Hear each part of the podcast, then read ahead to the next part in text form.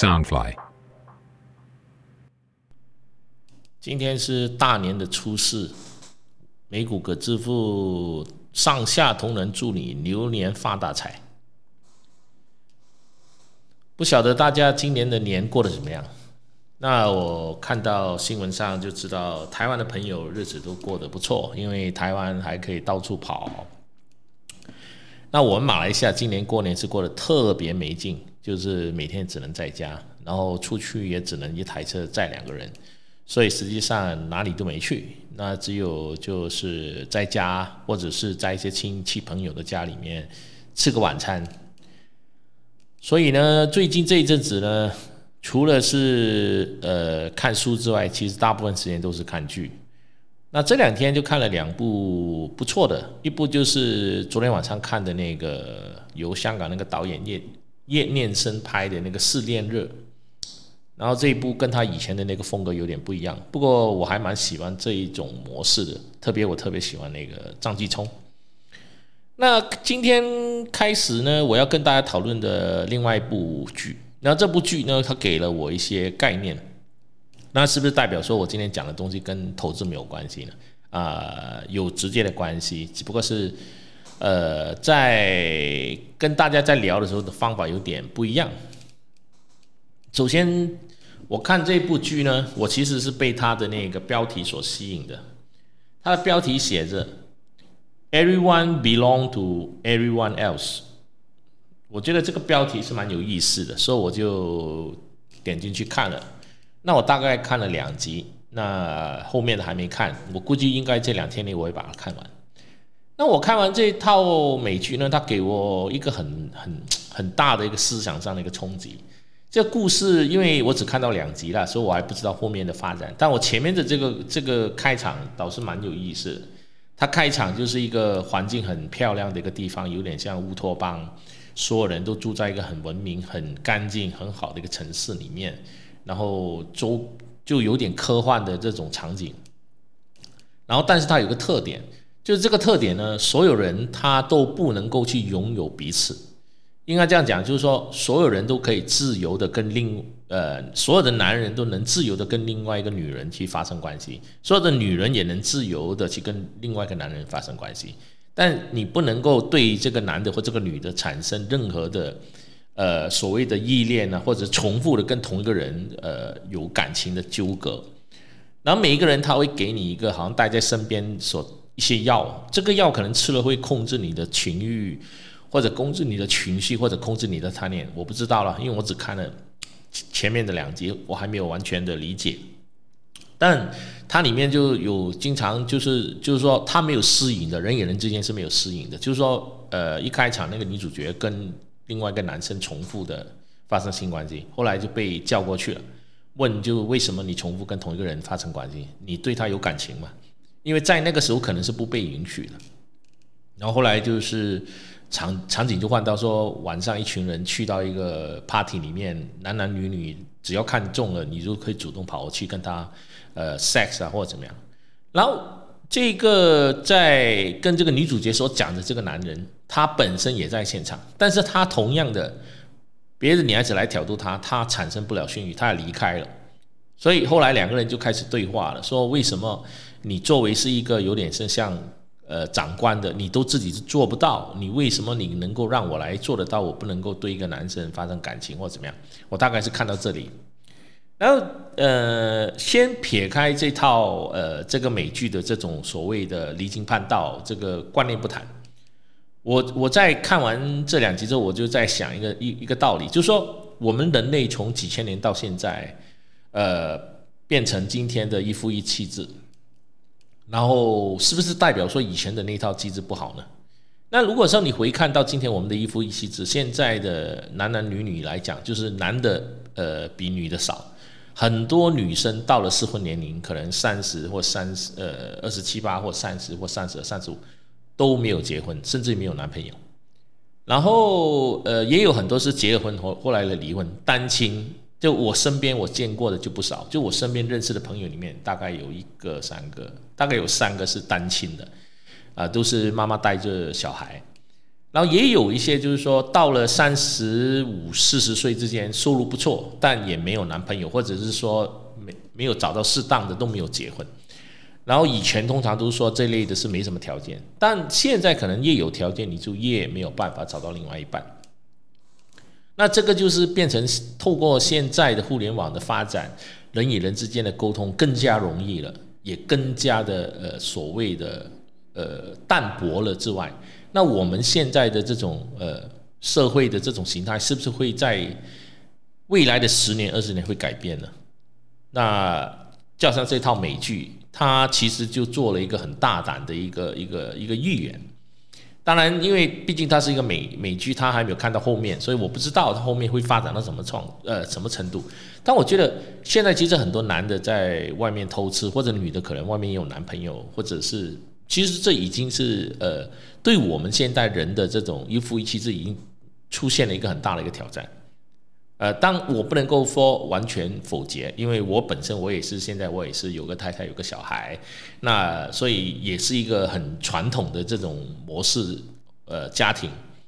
但呃这套剧它提出了这个观念之外，那是不是意味着我们人类可能很快的就像大家已经接受了同性恋？女女的同性恋，男男同性恋，甚至于说在欧盟、呃德国的一些很很多呃社会有名望的一些艺人都登报纸出柜，去证明自己呃是同性恋，呃也不觉得同性恋是什么样的一个问题。包括台湾也是全亚洲第一个平权社会，就是说同性恋可以结婚的一个国家。所以我觉得这个其实呃观念，我们的观念呢决定了我们很多的看。每一件事情，那同样的，我们的观念来自哪里呢？我们的观念是可能从父辈传下来，从学校里面学回来，而观念又由历史而组成。历史发生过的事情，它不断的告诉我们，呃，应该是这样的啊。但是历史又告诉我们和平跟战争，但是我们为什么还是重复在战争呢？然后历史又告诉我们暴君是。不能够容易这个这个社会的，但是我们生活中还是会出现很多暴君，所以人类其实是一个很矛盾的一个民族啊，就扯得有点远了。好，那我我觉得这一部戏，呃，就像我们去投资股票这样，就好像所有人当他提到去买股票，他第一个观念就是说买股票有风险，买股票会很危险，把钱放银行里面是最安全。这就是所谓的观念造成了我们所有人的一些盲点。那我们我讲一个很简单的一个，我不断强调的就是说，如果你把钱放在银行里面，你赚的钱多还是银行赚的钱多？大家都会回答我们，当然是银行赚的钱多嘛。但既然银行赚的钱多，你为什么不做银行的股东，而去做银行的客户呢？啊，同等的很多人他就会考虑到，哦，风险，我买他的股票有风险。我存钱没有风险，但他存钱，他给你一年的一一一趴或者两趴的利息，这不就是风险吗？因为你通货膨胀就把你这个一到两趴的全部就吃掉了，所以这个就是很多人就会避而不见。所以我一直想，我自己本身从以前到现在，我不断的去，呃，在我的人生路程上，我不断的去打破自己的观念，改革自己的观念，因为我很喜欢看书。我也很喜欢去认识不同的人，所以我是不断在改变的一个人。那昨天晚上，呃，有一个就是我的这个听众，他后来参加了这个金卡，成为我的会员。那他晚上就就跟我聊了一下，他是一一位台湾人，他在加拿大那边工作的，然后结了婚，有个小孩两岁，然后日子也算过得不错。然后他听了我一些节目，他就说特别感谢我，说我这个节目给了他一些方向跟一些未来的一些指导，所以他非常感谢我。那其实我也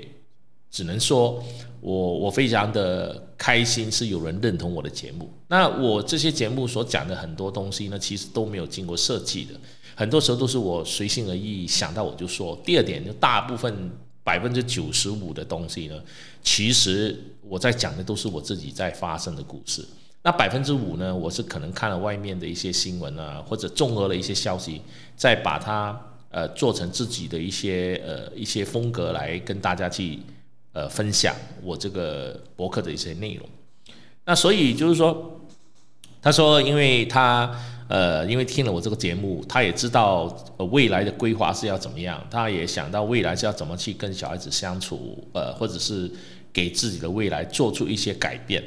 所以这个其实就是一个，有些时候就是一个，呃，我那番话可能让他产生了共鸣，而这个产生共鸣过程之中，其实就让他的观观念有一些改变。如果你没有遇到一些对的人、对的时机、对的一个点的话，你可能你观念就是这样。所以我我看完昨天这个这个美剧的时候，那我就想回我以前，那我以前年轻的时候。那我以前我就是基本上就是香港、台湾、日本三边跑的，那时候是，呃，做那个漫画也算是赚到钱。那也有经常跑单帮、跑那种水货到台湾跟跑日本，所以我经常在飞。那我经常在飞，我就呃香港、台湾跟日本我都有女朋友。那可能就在以现在的这个观点来讲，就是说我就是典型的一个渣男。啊但有一点大家可能不知道的，在当时候我能做到的一点就是说，我这些女朋友之间每一个人都认识，他们彼此之间是认识的，而且是共同共存的。但他有个特点，因为我跟这些女生我在跟他们认识的时候，我就开宗的名义告诉他，呃，我是什么样的一个人。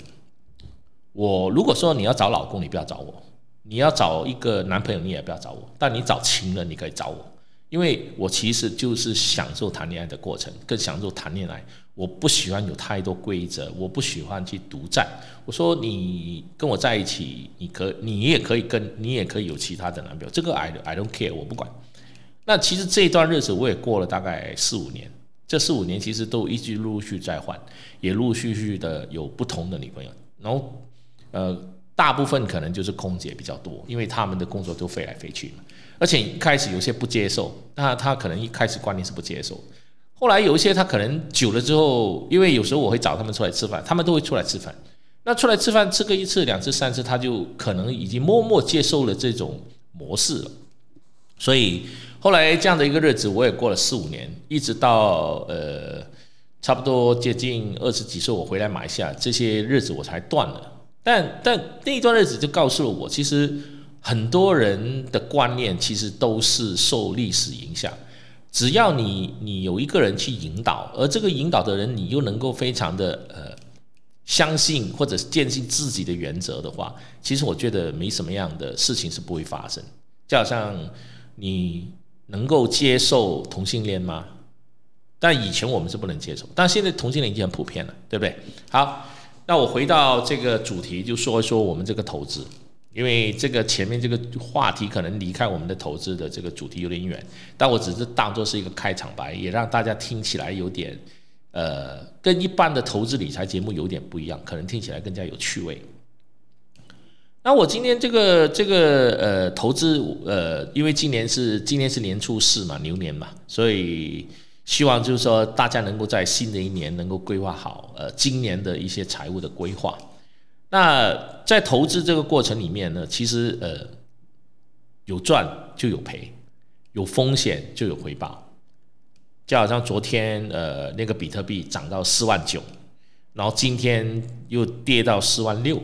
那我就其实很呃之前的两三集我就告告诉大家怎么用时波时段的这种波段数来买进这个比特币，所以昨天涨到四万九我还继续买。然后我也不会去担心它到底是涨啊还是跌，因为我已经有设定好了嘛。那至于是怎么去买、怎么去操作，你大家可以听回我前面的两集的节目。那就是说，那今年的牛年开始了，那美国的股市今天晚上就开盘了。那这个开盘会好还是坏，我们不知道。但我至少我会看到这两天很多像的一些分析，就是说现在的美国的股市泡沫太厉害了，或者涨得太凶啊，包括一些呃买商呃做商品的比较有名的这些看都看空了美股，转去投呃这个日本的股市啦，还有去买亚洲的股市啦。那我自己就是这么想，我觉得呃美股会会不会跌我不知道，但是它调整呢是肯定会的。只不过这个调整的比例有多高？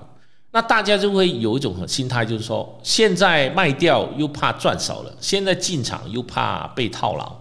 然后都会存在一个一个一个，就是期期呃又期待又怕受伤害。那我说现在的美股是非常的高，只要有一个黑天鹅事件出现了，它肯定就会大跌的。但这个大跌的比例是多少呢？百分之五、百分之十、百分之二十。在去年的三月、四月，它大跌了三次，而且都跌超过千点。结果短短的几个月，它就回调了。那说明了什么呢？如果你是一个做长长仓的人，你根本不需要去担心。所以，如果说大家今天呃呃听我这个节目，如果你在准备买入股股票，你又担心这个泡沫，或者说你又担心你没买而错过这个机会，那我给大家一个建议：如果你手上有一万块或者两万块，不管是美金也好，你要去买，你记住几个原则。第一个原则就是说，你买入的时候是分批买入。就是不要一次过进场，比如说十万块或者五万块，你可能分个一个礼拜，今天进场，礼拜五进场，下个礼拜五进场，这样分分批。第二，所有买入的股票里面呢，每一次的比例不能超过你总资本的百分之十，就最多是百分之十，正常的可以百分之五。比如说你有一万块，你买单一只股，它最高不能超过一千块，那这个就是。降成降你的成本摊低跟风险摊低。第三，如果你不太懂，那你就去买基金。那现在大部分的会推荐你去买被动型的，就买 ARK，就 ARK 女股神的这个股票，它的 ETF，因为它的 ETF 首先它的管理费非常的低，第二点它的回报率非常高。那如果说你觉得被动的投资还是有可能会进呃有一些风险，那你就。买一些就是不，就是说你怕买主动的会有点风险，你可以买被动型的，叫像 QQQ 啦、SPY 这一类的，跟整个大盘走势，它这些每年平均回报率下来百分之八到百分之十五都跑不掉的。那至于第三的个股的部分呢？那个股的部分现在呃，比如说 Tesla 这上个礼拜也跌了，大概跌到八百块左右，那是不是是是所买入呢？那如果你对比特币或者对 Tesla 这类的新型的未来的企业是有信心的话，你可以逐步的买进。就是说，像我自己本身在 Tesla 跌的时候，我就去买进了。那比特币，我除了当年用金在买之外，我我买入所有跟比特币相关的股票，特别是其中的两只，一只是 Mara。Mara 我是从五块钱开始买，买到二十几块跑掉了。那它前上个周是涨涨到三十几、三十六、三十差三十八，我也会等它回调的时候买。另外一只我买了就没有动的，就是 SI，因为 SI 本身就是一个数字货币的交易银行，所以我认为长期来讲呢，它是不担心的，所以我就买了，我就没有动，一直放到现在。大概买到现在，大概放到现在大概有三个月了。那从六十。大概六十二块左右，现在大概是一百四十多、一百五十多，最高一百六十多，所以你根本不需要去担心。那所以就是说我我希望大家在买入一个股票或者企业之前，大家可以去想一想，你为什么去买这只股票？为什么呃选择它？除了自己本身要去做功课之外，你当你要去思考。当你思考的越多，你经常去买的时候，你的问题就会越少。你的问题越少，你会亏的风险其实就越低。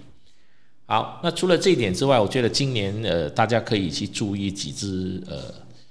呃股票，其中一只就是呃可能会很快的就会出现的，就是 ARKX。ARKX 是今呃就是尼股神 Catherine Wood 准备要开的另外一只 ETF，这只是准备投资跟在所有太空行业有关的。因为我觉得我们的人类今年是一个分水岭，太空的旅游啊，太空的卫星啊，太空的垃圾，呃，去扫除啊，跟太空相关的，其实都是可以开始进入投资的。只不过是这类的股票的风险跟波荡性非常高，所以大家是少量买入，然后有一个心理准备，你买进可能就要放个三五年。那你买 ARK 的这个基金有个好处，就是它给你做了一个平均嘛，所以。我会就是进仓去买这个 ARKX，如果它有了。第二就是等大家，我相信大家都在等 SpaceX，因为 SpaceX 就是 I Elon Musk 的一个新的一次呃发射卫星的公司，它目前还没上市，但我相信如果它上市会买的人是非常多。那第三，大家如果说你接受了比特币是成为一个信仰跟一个主流，但你自己又担心比特币的波动性太高，那你可以当做零用金少少的再买再玩。但你可以注意未来的这两个月的这个比特币全球最大的一个交易所 Coinbase。Coinbase 呢，它会准备在美国是以直接上市的模式去上市。我相信很多人懂的话，都会先去买。那至于什么时候上市，什么时候可以买呢？那只能你自己去留意了。如果你希望可以买很快买得到，又没有时间去注意的话，那你参加我的金卡频道，成为我的金卡会员，你就会收到这些资讯。等于在上市以前，你都会收到资讯，我都会在我的金卡频道里面。呃，及时的通知大家，这个股票什么时候会上市，大概什么价位，大家可以去买入，都我会给出这方面的建议，所以大家可以去参考了啊。至于说怎么成为我金卡频道的方法跟模式，我已经说了很多遍了，我这边就不说了，大家可以自己在我的官网上面去去找了啊。还有这个节目到最后也是要跟大家说一下，就是说这是我个人的想法，跟跟大家分享交流，并不构成对你的投资邀约。如有任何投资的风险，那你自己去承担，我是不做任何的责任上的一个承担。那如果大家觉得我不错，讲的不错，可以去买咖啡请我喝。那如果大家想学到更多的这个交易，在这个买股票的技巧，那大家可以参加我这个金卡频道，成为我这个会员。你只要买一百杯咖啡。然后就可以成为我这个金卡会员了。好，今天节目到此为止，谢谢谢谢，也祝祝大家流年发大财，谢谢，拜拜。